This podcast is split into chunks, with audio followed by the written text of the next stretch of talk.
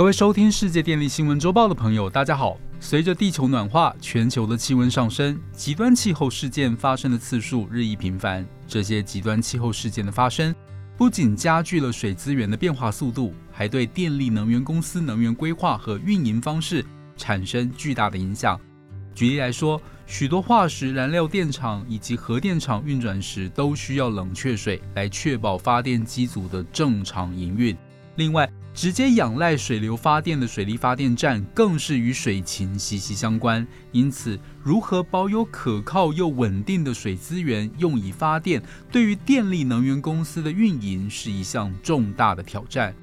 全球电力能源公司为了确保各发电厂能够长时间保持正常稳定的运作，在设计时就必须考量是不是能够抵御暴雨、潮汐和洪水等灾害。对发电厂带来的冲击，以及避免极端天气事件发生期间对于水坝和堤坝造成的破坏，这也是美国电力研究院 EPRI 最近三年以来积极投入的研究重点之一，进而发展出了电力能源公司所需的框架和指引。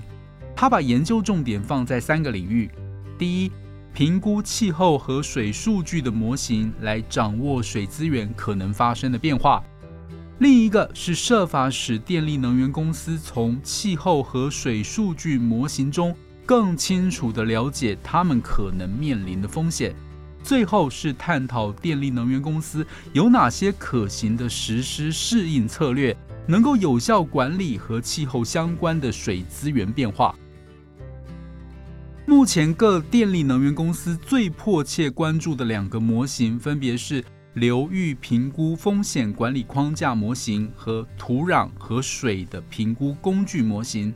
这两个水资源研究模型纳入了由大气环流模型提供对本世纪末未来气候条件的预测，应用在美国沃巴什、阿利根尼和圣胡安河流域，借由这三种不同地理位置、地形和降水的实际情况，验证模型可靠度。并且进行气候变化带来的潜在水风险的量化模拟。结果显示，该地区干旱频率和严重程度的增加，可能导致河流流量减少和水蒸发量增加。尽管不同模型产生的情景存在差异，但持续干旱的影响可能是电力销售收入的损失，也会为弥补无法提供水力发电而增加的公用事业成本造成更高的。客户用电费率，因此需要透过降低洪水灾害的影响、恢复自然水流、改善水质和减少河流侵蚀的行动来降低风险。其中包括从洪水泛滥区清除几英尺厚的沉积物，释放可用于在洪水期间储存水的空间，也可以创造一个湿地生态栖息地。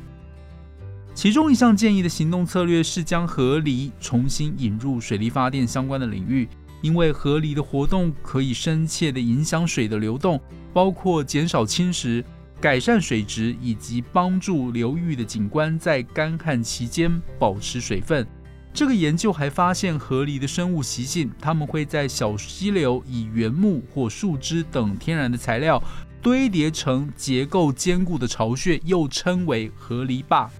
河堤坝不但可以帮助景观的维护，还可以减少汛期水流造成的河岸侵蚀，为发电用的水源流域维持更顺畅的水流。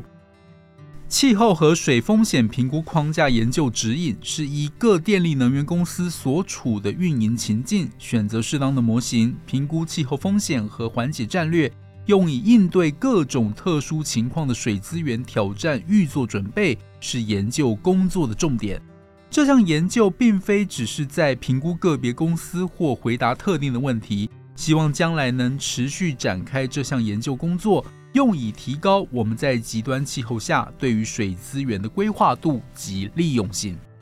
以上是本周世界电力新闻周报的整理报道，国际上电力的大小事。我们会持续密切关注，并且跟大家分享。若喜欢我们的频道，欢迎与好朋友分享哦。我们下周再会。